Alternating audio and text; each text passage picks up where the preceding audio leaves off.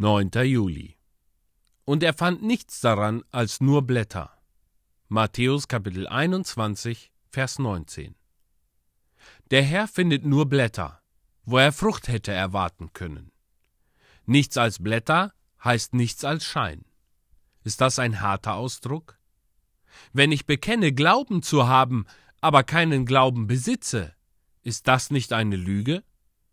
Wenn ich mich mit dem Volk des lebendigen Gottes verbinde, aber keine Gottesfurcht im Herzen habe, ist das nicht Heuchelei? Wenn ich bekenne, die Bibel zu verteidigen, aber gar nicht von ihrer Wahrheit überzeugt bin, ist das keine Lüge? Wenn nichts da ist außer Blättern, dann ist nichts da als nur Lügen. Alle Schönheit der grünen Blätter ohne Frucht ist vor ihm nichts als Betrug. Ein Bekenntnis ohne Gnadenerfahrung ist das Beerdigungsgepränge einer toten Seele. Wenn wir nur den Namen haben, dass wir leben, aber tot sind, in welch einem Zustand befinden wir uns dann? Sich als Christ auszugeben und in Sünden leben heißt, Rosenwasser auf einen Schmutzhaufen sprengen, der doch ein Schmutzhaufen bleibt.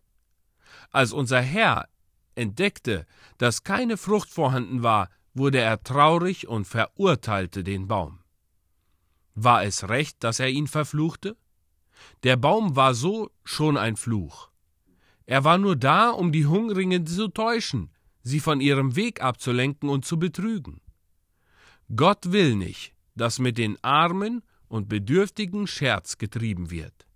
Ein leeres Bekenntnis ist ein praktischer Fluch. Sollte es deshalb nicht den Tadel des Herrn erfahren?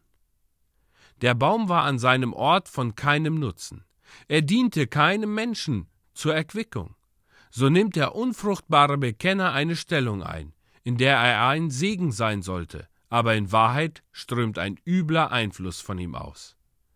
Unser Herr verfluchte den Feigenbaum jedoch zu einem guten Zweck. Denn er wurde von jetzt an für alle, die nur ein Scheinleben führen, eine Warnung so wird eine moralische Wirkung auf andere hervorgebracht, wenn der gottlose Mensch, der ein christliches Bekenntnis abgelegt hat, verdorrt.